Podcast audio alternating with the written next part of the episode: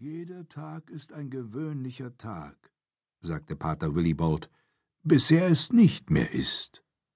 Er lächelte freudig, als hätte er gerade eine Äußerung getan, die ich höchst bedeutend finden müsste, und dann sah er mich enttäuscht an, weil ich nichts sagte. Jeder Tag, begann er erneut. Ich habe euer Geschwätz gehört, knurrte ich. Bis er es nicht mehr ist, endete er mit schwacher Stimme. Ich mochte Willibald, wenn er auch ein Priester war.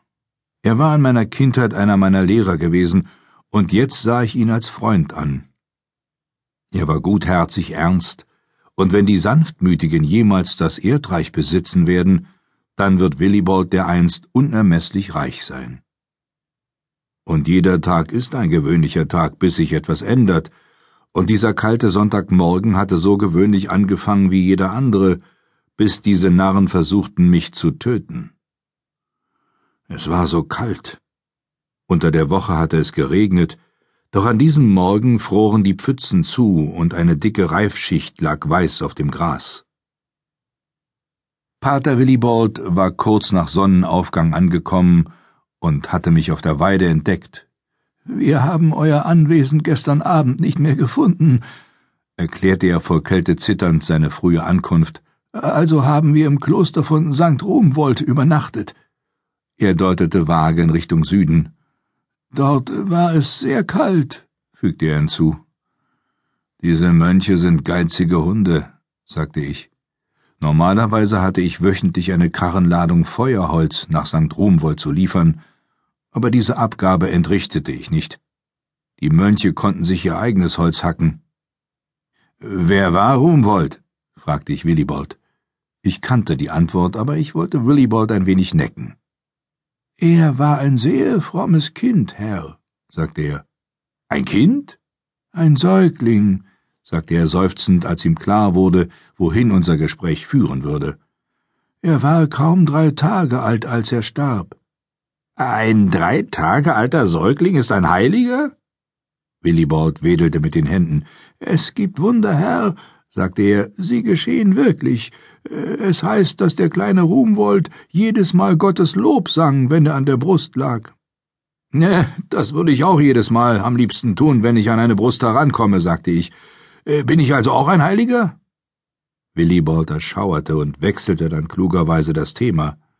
Ich bringe euch eine Botschaft von dem Athling, sagte er und meinte damit König Alfreds ältesten Sohn Edward. Dann heraus damit. Er ist jetzt König von Kent, sagte Willibald fröhlich. Er hat euch den ganzen Weg zu mir geschickt, um mir das zu sagen? Nein, nein, ich dachte, ihr habt es vielleicht noch nicht gehört.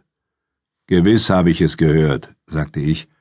Alfred, der König von Wessex, hatte seinen ältesten Sohn zum König von Kent gemacht, was bedeutete, dass Edward Gelegenheit hatte, sich im Königsamt zu üben, ohne allzu großen Schaden anrichten zu können, denn Kent gehörte immer noch zu Wessex.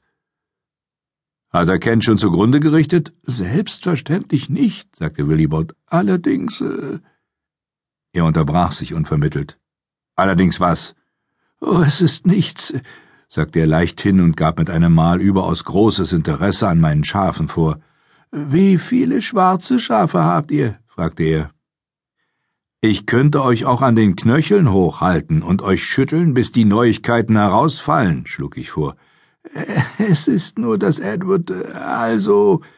Er zögerte, dann beschloss er mir doch lieber alles zu erzählen, damit ich ihn nicht tatsächlich an den Knöcheln hochhob. Es ist nur, dass er ein Mädchen aus Kent heiraten wollte und sein Vater die Zustimmung verweigert hat, aber das ist vollkommen unwichtig. Ich lachte. Also war der junge Edward doch nicht der vollendete Thronfolger. Äh, und Edward platzt vor Wut, oder?